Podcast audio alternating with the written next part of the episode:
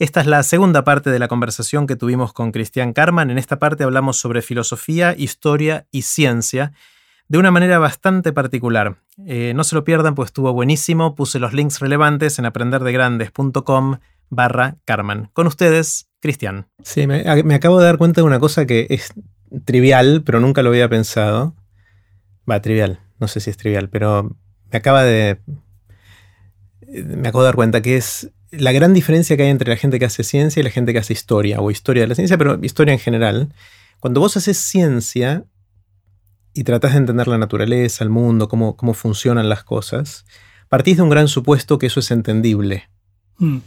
¿no? Que ya eso es bastante increíble que sea entendible. Si, uno lo piensa, ¿por qué hay leyes? bueno, pero suponete que pasamos esa parte y decimos, bueno, hay leyes. Y en general el científico dice, mi gran desafío es descifrar esas leyes. Están ahí, no importa quién las puso, si es, origen divino, natural, lo que fuera, no me hago tanto esa pregunta, me hago la pregunta de cómo funciona. Y entonces diseño experimentos y construyo teorías que permitan no solo reproducir lo de los experimentos, sino predecir qué pasaría en otras circunstancias antes de que yo vaya y las pueda medir. Eh, pero tiene ese gran supuesto de que es entendible que hay leyes y que mi trabajo como científico es ir y descubrirlas, descifrarlas. Ahora, cuando uno hace historia, eh, quizás no está la respuesta porque no hay suficiente, se perdió la vida. Uno puede tener la esperanza que alguna vez encontremos otro naufragio con otro mecanismo que esté mejor preservado o lo que fuera, pero quizás no hay. Con lo cual uno puede dedicarle con toda su vida y pasión a hacer eso y por ahí no, es, no está la respuesta. A mí me parece, con esta lente, que el trabajo del historiador es mucho más arriesgado que el del científico, mucho más valiente. Mm. Tienes que ser mucho más corajudo y estar un poco más loco. Claro. Para, hacer eso, porque en el científico siempre tenés la esperanza de que si trabajas lo suficientemente duro vas a llegar. Claro, eh, eh, totalmente de acuerdo. Eh, em, por un lado, como vos decís, el, científico, vos presuponés, después tenés que justificarlo, si es con Dios, ley natural, lo que sea, pero vos suponés que hay una respuesta. Podés vos no encontrarla pero bueno, es un problema tuyo. Tal vez dedicaste la vida a resolver ese problema y no pudiste.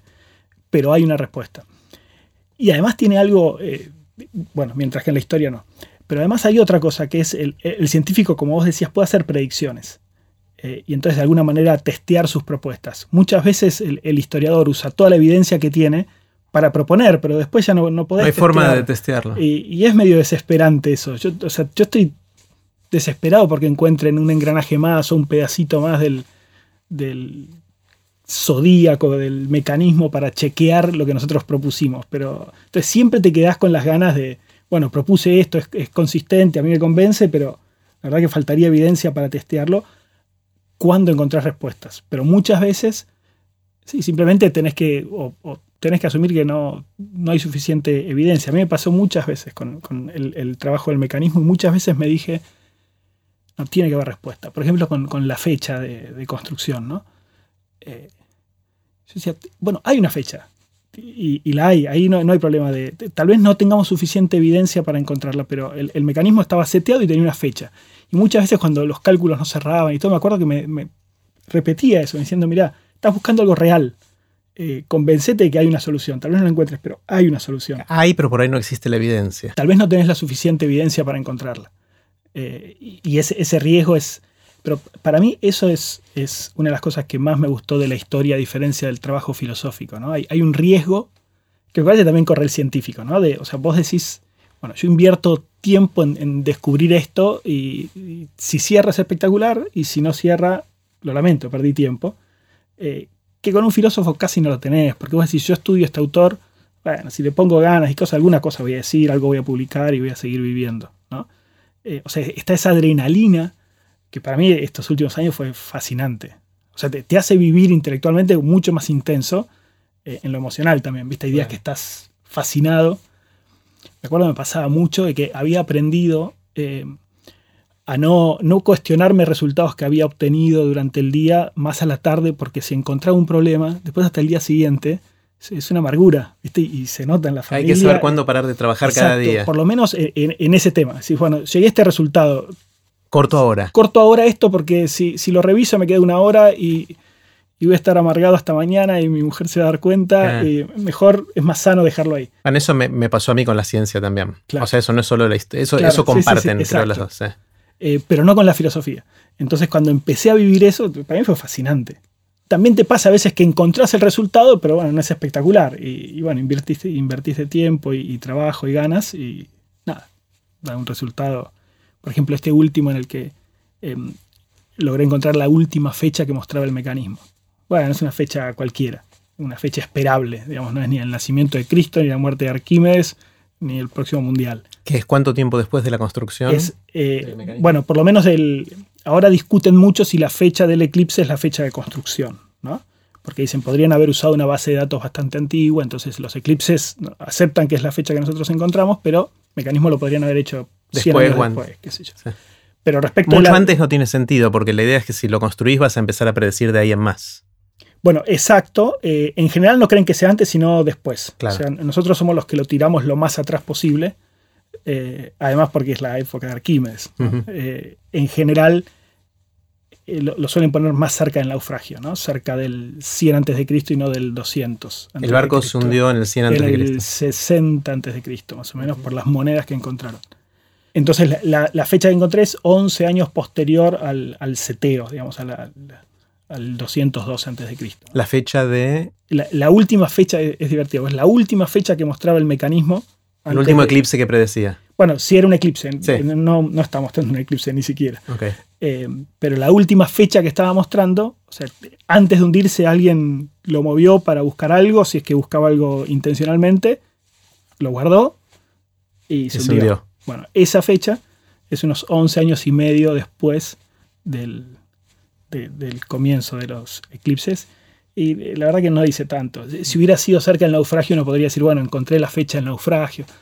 Pero bueno, también, también está toda la aventura de, de proponerte un objetivo, de tratar de encontrarlo. ¿Viste? También fueron años que faltaba evidencia. Simplemente faltaba evidencia y ahora uno encontró una forma de calcular una fecha que sumada a la nuestra servía para encontrar.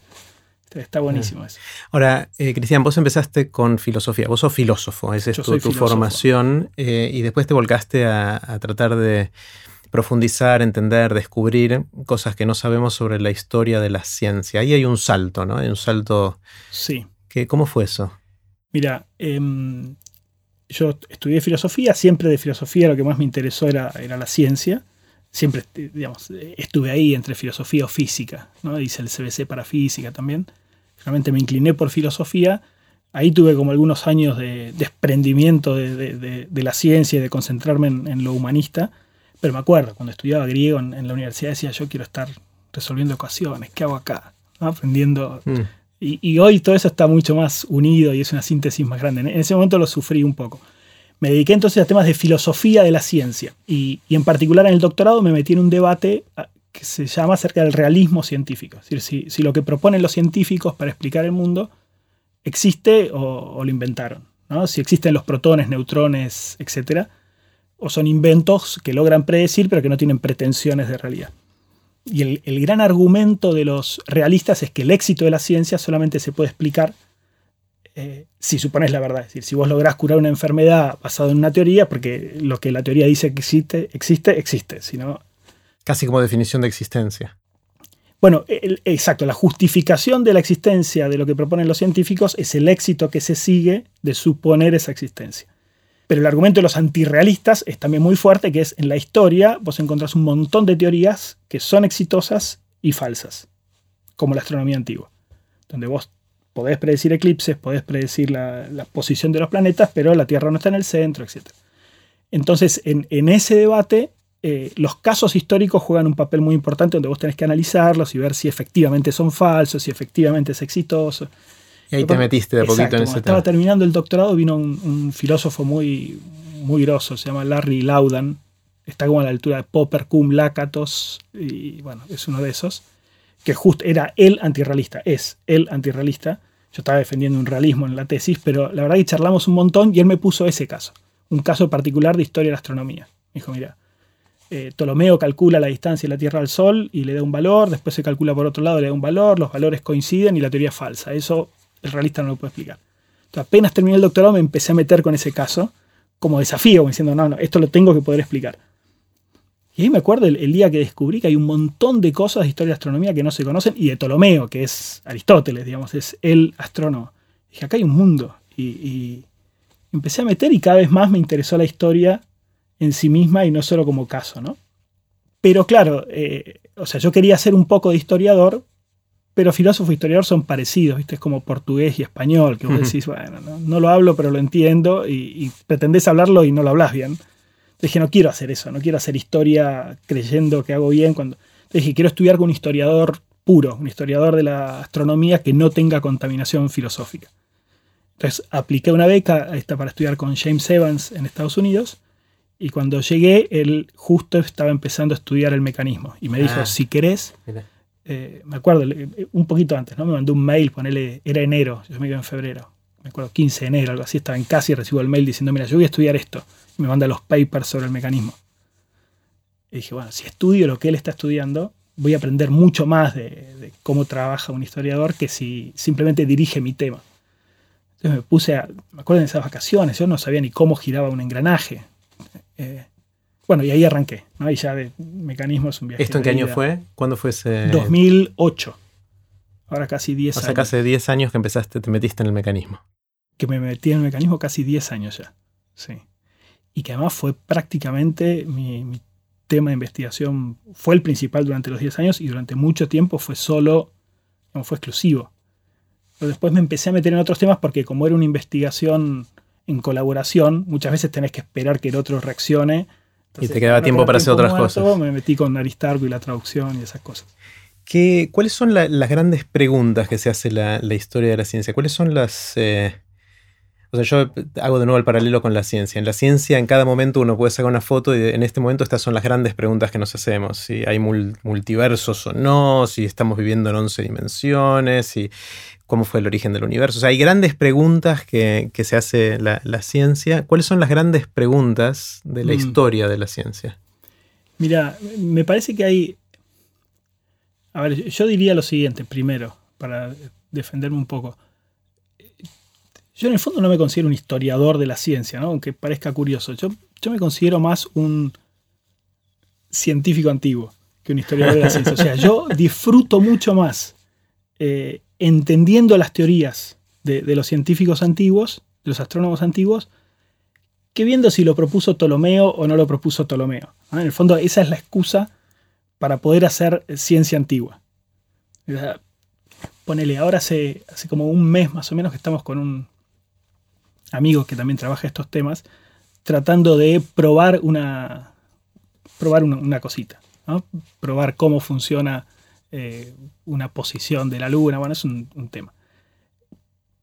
Estamos obsesionados con encontrar la prueba, aun cuando el valor histórico de eso es, mínimo, porque va a ser una prueba que nosotros decimos que tal vez propuso Hiparco, pero no hay ninguna evidencia. Pero quiero sacarla. Y, quiero sacarla con Euclides. Entonces, eh, Ah, si, yo soy honesto conmigo mismo, la verdad que mucho más que la historia me interesa la astronomía antigua. O sea, si, yo pudiera tener un proyecto de investigación en el que me dijeran, no, dedicate a, historia, a astronomía antigua, ah, no, me preocuparía si lo dijo Arquímedes o lo dijo Ptolomeo, haría eso. Eh, porque además las, teorías de alguna manera eh, mueren cuando nadie las, nadie las trabaja más, cuando no las haces avanzar.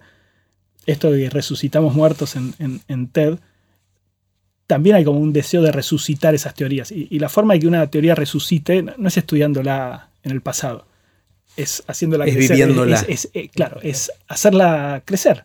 Hacer que esté viva. Explicar algo más a partir de esa teoría que no se podía explicar. Con, el mecanismo me pasó una vez que encontré una forma que parecía espectacular de cómo mostraba la posición de los planetas. Se la mandé a uno de estos grosos y me dijo, mira, Cristian, me parece que más que reconstruir el mecanismo lo estás mejorando y, y, sí, tenía razón. La verdad que no tenía ninguna evidencia empírica para. Pero me parecía buenísimo que el mecanismo funcionara así. Eso es como la reencarnación de, de alguno de estos, ¿no? De Arquímedes, quizás, o, de Aristarco. Bueno, sí, a muchísimo menor nivel, pero, pero, pero me encantaría eso. Me gusta mucho más eso que, que las cuestiones históricas, ¿no? De, ver qué propuso cada uno. Y, e insisto, me parece que es, es, es de alguna manera revivir esas teorías. Claro. mencionaste esto que hacemos de revivir oradores para, para TED, lo describo brevemente. Eh, esto fue una, idea que tuvimos hace algunos años y, que, vos liderás en el equipo de TDX Río de la Plata, que es la siguiente. Decíamos, nosotros en, TDX Río de la Plata o en general en los eventos TDX o en, TED buscamos gente que tenga ideas que valga la pena difundir, ideas transformadoras, eh, y los invitamos a que vengan y en una charla muy cortita cuenten, cuenten esa idea porque creemos que puede enriquecernos a los que escuchamos como personas o como sociedad. Eh, y ahí la idea que tuvimos juntos hace, unos años fue, che, hay un montón de gente que tuvo ideas, que cambió el curso de la humanidad de, manera grande o de manera chica, eh, pero que se murió antes de tener la posibilidad de dar una charla TED porque TED no existía. Eh, y entonces nos propusimos crear el departamento de los oradores difuntos, eh, dentro de TDX Río de la Plata mm, y, preguntar, hacernos una pregunta que a mí me fascina. Creo que de, todas las cosas que hacemos es una de las cosas más que más me, fascina por lo, distinto a todo lo demás que vi y es preguntarnos no solo qué orador del pasado eh, sería interesante que dé una charla, sino a qué edad. O sea, en qué momento de su vida, porque a los oradores vivos no tenemos esa variable. El orador da la charla hoy y es hoy. En cambio, si pensamos en Darwin y decimos 1837 a los 28 años 28 Tenía, ¿no? 28 años en 1837, dijimos, ese es el momento para que Darwin dé su charla TED. Y ese fue de hecho el primero que, revivimos. Y, me, fascina cómo, cómo, fue creciendo esto y es como un pequeño juguetito que, vos liderás. ¿Vos cómo, cómo, lo sentís dentro? O sea, ¿por qué te gusta hacer esto? Mira, eh, exactamente por lo mismo que dijiste vos. Digamos, em, TED tiene algo espectacular que es esto de difundir ideas que vale la pena por, contadas por sus protagonistas y generar temas de conversación. Eh, pero siempre sentí eh, una diferencia de, gusto entre ustedes y, yo, que es eh, futuro contra pasado. O sea, además de eso, no es necesario para TED, pero hay claramente un espíritu de, innovación, de mirar hacia adelante, de tecnología. bueno, es una de las letras. ¿no? y yo en eso no, yo miro para atrás. Pero también entendí que era un aporte que, podía aparecer ahí. Em, entonces, ayudar a, revivir oradores del pasado, me parece que de alguna manera eh, balancea un poquito eso de, bueno, ojo, no, no miremos todo, solo las, los cinco últimos descubrimientos, no miremos solo cómo va a ser la escuela del futuro. Eh, miremos cómo Aristarco de Samos probó que el Sol está más lejos que la Luna, o miremos cómo Brunelleschi logró hacer la cúpula más espectacular, porque también ahí hay genialidad. Entonces, de alguna manera, ese mismo entusiasmo que, aparece por el futuro y por el progreso, lográs, que muevan la cabeza hacia atrás y, lo vean en el pasado. Eh, y yo lo veo, lo veo así, como si fuera mi, misión ahí, ¿no? De, ayudar a mirar el, el mundo espectacular del pasado también a mí me, fascina, me fascina también todo el trayecto que hacemos para, preparar esto. Eh, lo describo brevemente. El primer paso es elegir al orador, a la oradora. Eh, el segundo es en qué etapa de su vida. Entonces decimos eh, Darwin a los, a los 28, cuando ya había regresado del viaje alrededor del mundo con el Beagle, pero ya tenía el, origen común, que era una de sus grandes ideas, todavía no tenía los mecanismos de la evolución natural, que fue después el, libro del origen de las especies. O sea, estaba como en la mitad y estaba con todos estos líos que tenía en la cabeza. Yo todo esto cuento y lo aprendí escuchándote a vos, obviamente. Bueno, los especialistas. ¿no? Claro, entonces eso es lo, que hacemos después. Es una vez que elegimos el personaje, es decimos, bueno, ¿quién sabe de esto? Porque nosotros podemos saber un poquito, pero no somos los expertos. Entonces, en el caso de Darwin, encontramos a estos dos especialistas argentinos Em, uno que, vive en Buenos Aires, el otro en el interior y en Santa Fe vive, ¿no? En Santa Fe, Daniel Blanco y, Santi Ginobili. Santi Ginobili y, Daniel Blanco, eh, nos juntamos con ellos y ellos hicieron durante todo el proceso de preparación de la charla de Darwin. De hecho, los llamábamos Dar y Win, que, me parecía divertido. Y me pasó una cosa increíble, sobre todo con Daniel, que Daniel eh, es el experto en la vida de Darwin. Eh, y me acuerdo en las reuniones con él que yo sentía que estábamos con Darwin, porque él se emocionaba como si fuera Darwin cuando hablábamos de la muerte de la hija o de las distintas cosas que pasó en la, en la vida de Darwin. A mí me impactó muchísimo, pues yo sentía que había algo raro, había algo, era, era medio, no, sé si surrealista o algo que, no pasa en, otras, en otros aspectos de la vida. y, y trabajamos con ellos preparando el, guion de la charla, el que iba a decir, eh, y era fascinante tratarnos de poner en los pies de Darwin, decir qué hubiese dicho Darwin a esta edad en ese, en ese momento.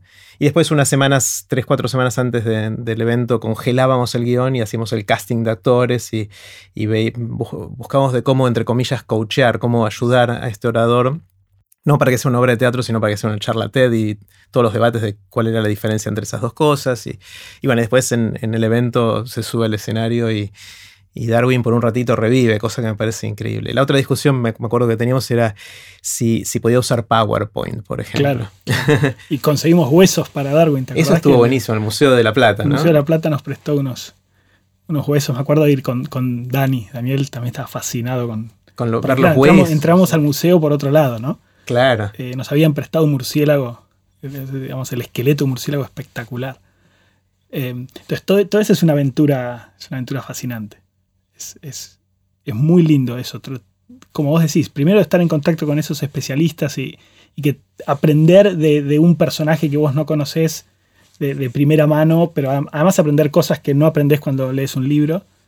Eh, me acuerdo mucho el momento en el que Dani contando fue, impresionante, ¿no? Contando la muerte de su hija, se le hizo, la muerte de la hija se emocionó. sí, se le hizo un nudo en la garganta. no podía seguir hablando. Fue impresionante. Em, y además ver que, bueno, Darwin por supuesto es, es hiper conocido, con Aristarco de Samos no, no tanto. Y yo me acuerdo que eh, uno de mis momentos más místicos fue cuando pensé, bueno, hay 10.000 personas en este momento al mismo tiempo pensando en Aristarco de Samos. Eso no pasó nunca en la historia, ni siquiera durante su vida, porque seguro que no, reunió a 10.000 personas. Entonces, por primera vez en toda la historia, hay 10.000 mentes pensando en él ¿no? y escuchándolo a él. Eh, me acuerdo que eso fue, para mí fue muy fuerte.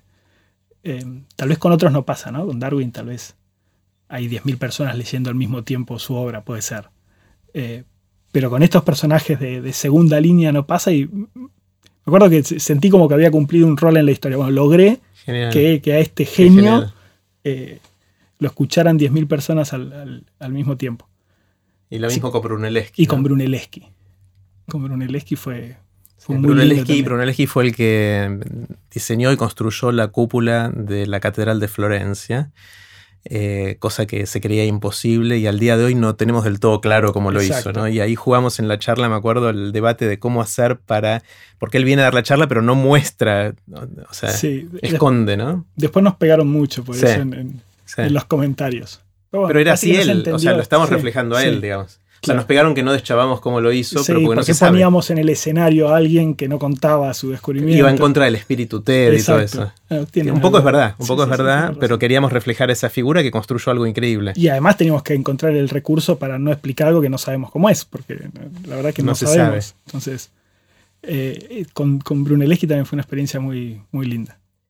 Em, bueno, y ahí no sé cuándo vamos a publicar esta conversación, eh, pero se viene el próximo TDX Río de la Plata, en el cual no voy a decir quién es la persona que estamos reviviendo, pero sí voy a hacer un adelanto. Quizás para cuando la gente esté escuchando esto ya se sabe quién es, pero por primera vez va a ser una persona de América Latina, una persona argentina y por primera vez una mujer.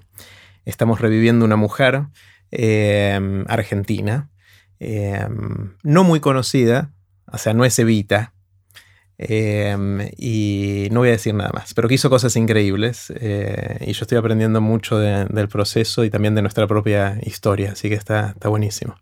Sí, ya se verá o la habrán visto. Sí, ya la habrán visto o no. Eh, no sé si esto será un anticipo o una obviedad cuando ya se, sepa quién, quién es esta, esta persona.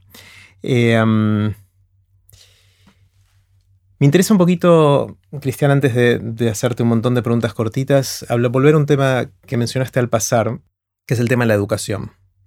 Em, que a mí me, desvela por un montón de razones, tengo hijos adolescentes y siento que es una de esas grandes cosas que todavía no, tenemos para nada clara, claro como sociedad, de, cómo esto tiene que evolucionar, cuál debería ser el camino. Y, tiraste algunos conceptos que me interesaron y me gustaría hacer un doble clic ahí y profundizar un poquito. Uno es esto de este gran problema. En general, Paenza siempre lo dice como en la escuela le damos a los chicos respuestas a preguntas que nunca se hicieron. Vos lo dijiste parecido. Claro.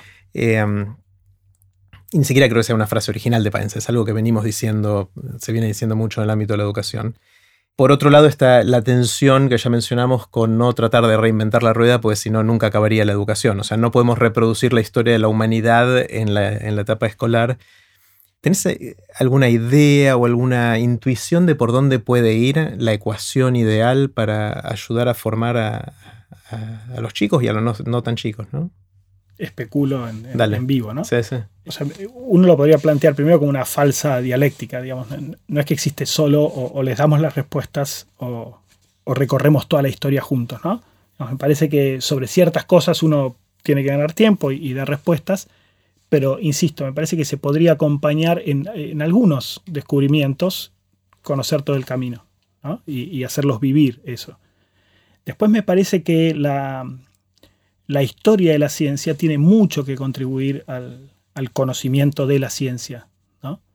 Primero porque, bueno, con, las charlas TED lo, tenemos clarísimo, ¿no? Contar historias eh, llega mucho más que contar conceptos, ¿no? Si vos le, contás la historia, digamos, cuando no pueden revivir todo el camino de Arquímedes, contar el camino de Arquímedes. Y, y contarle cuál era el problema, cómo se le ocurrió la solución, a quién no se le ocurrió, qué soluciones aparecieron antes. Me parece que llenar la ciencia de historia de la ciencia, primero la hace más atractiva, eh, sobre todo para el que no se va a dedicar, porque tal vez el que se dedica encuentra la misma belleza en las ecuaciones, pero el que no, contárselo como una historia de una aventura intelectual, eh, que además después tiene una estructura que se repite en cualquier otra cosa, entonces eh, puede disfrutarlo aunque no entienda la última solución pero además ayuda mucho epistemológicamente, es decir, para entender a la ciencia como es, porque eh, hablamos hace un rato del oscurantismo, pero muchas veces la, ciencia se enseña como, como, una verdad absoluta. Entonces te enseñan biología como si fuera así el universo y es indiscutible, y bueno, es el paradigma que tenemos hoy, y hay una gran discusión de si, si hay continuidad o no en la ciencia, pero claramente vamos cambiando. Entonces, enseñar esas cosas dogmáticamente eh, tampoco ayuda. Y la historia de la ciencia te muestra que no es dogmático. Es decir, mostrar que hace 50 años, 100 años se pensaba distinto, después se va probablemente después se piense distinto, te ayuda a matizar un poco todo ese conocimiento. Em, pero además hacer una historia de la ciencia, Kuhn, Thomas Kuhn decía que la mayoría de la historia de la ciencia que conocen los científicos es el primer capítulo introductorio de los manuales de, física, por ejemplo. ¿no? que está hecho pedagógicamente para que vos llegues a la teoría que te van a explicar. Entonces hay un recorte de la historia que claramente apunta a esa teoría y te genera una sensación de, acumulación en la ciencia, de que bueno, fuimos dando pasos derechos hacia esa dirección, eh, que no refleja la realidad. Entonces contar una historia de la ciencia en la que arrancan un camino y fracasan, arrancan otro camino y fracasan, proponen esta teoría y tiene éxito, pero después la refutan. Es una historia más, más real. Eh, para mí eso genera una conciencia de las limitaciones de la ciencia mucho más sana que, aprenderla como está demostrado científicamente y, se acabó la discusión. Eh, hay un autor, Feyerabend, eh, filósofo de la ciencia, murió en 2094 o algo así, eh, que él se consideraba a sí mismo un anarquista metodológico. Decía que los, no había ningún método para proponerle a los científicos, que los científicos hicieran lo que quisieran. ¿no? pero también discutía el valor eh, de la ciencia como conocimiento y el, rol que el Estado cumple en, la ciencia. Entonces decía, eh, en la Edad Media éramos como débiles mentales que habíamos eh, renunciado a nuestra capacidad de decisión y de pensar y la habíamos depositado en los obispos. Bueno, la misma actitud típica de débiles mentales medievales la tenemos hoy con la ciencia. Es decir, la ciencia nos ayudó a, irnos de los obispos, pero nosotros no maduramos. Entonces, eh, la misma reverencia que tenías al obispo la tenés hoy al tipo de guardapolvo blanco. Y, por ejemplo, en las publicidades, eso es clarísimo. ¿no? Si, el, que te recomienda el cepillo de dientes es odontólogo y tiene guardapolvo blanco y, además es, medio feo y habla mal, así te das cuenta que no es un actor, digamos, que, y ponen la matrícula abajo, vos decís, sí, a este le creo. Entonces, este, me parece que em, yo no creo que la ciencia sea una forma de conocimiento más, ni mucho menos, pero eh, ponerla en, equilibrio me parece que, ayuda, porque la verdad es que tenemos una confianza en los científicos eh, casi acrítica. Y, vos dejás que el tipo, qué sé yo, te abra y te saque o te diga, mira, a partir de ahora no puedes comer más sal. Y, y le haces caso. Y le crees. Y le haces le caso. crees, y- sí. O sea, hay algo que es como un principio de autoridad que eh, en quién se deposita esa autoridad va cambiando a lo largo del, Exacto, del exacto, tiempo, ¿no? Exacto. Eh, eh, ese es el punto. Es decir, lo que, lo que dice Feyerabend es, no, no es que empezamos a decidir nosotros, sino que cambiamos ¿A quién le a quién le dep- depositamos la autoridad. Claro. Eh, entonces, me- para volver al tema de la educación, me parece que un- lo, lo que la historia de la ciencia puede aportar al- a la educación es, primero, hacerla mucho más, hacer mucho más fascinante el estudio de la ciencia y después tener una conciencia de, de las limitaciones de la ciencia mucho más, más realista. Entonces, por el único camino por el que me animaría a... Ah, opinar, está, está ¿no? genial, está genial. Eh, sí, yo creo que para construir esta educación hay que empezar a probar estas cosas. Tampoco es, eh, es algo que podamos diseñar eh, conversando, hay que ver qué funciona, qué no funciona y, Tal cual. y probarlo, probarlo. Eh, Cristian, quiero hacerte algunas preguntas cortitas. Eh, son cortitas las preguntas, la respuesta puede ser. Así larga. terminó la segunda parte de la conversación que tuvimos con Cristian Carman. Puse los links relevantes en aprenderdegrandes.com barra Carman. No se pierdan la próxima y última parte que estuvo buenísima.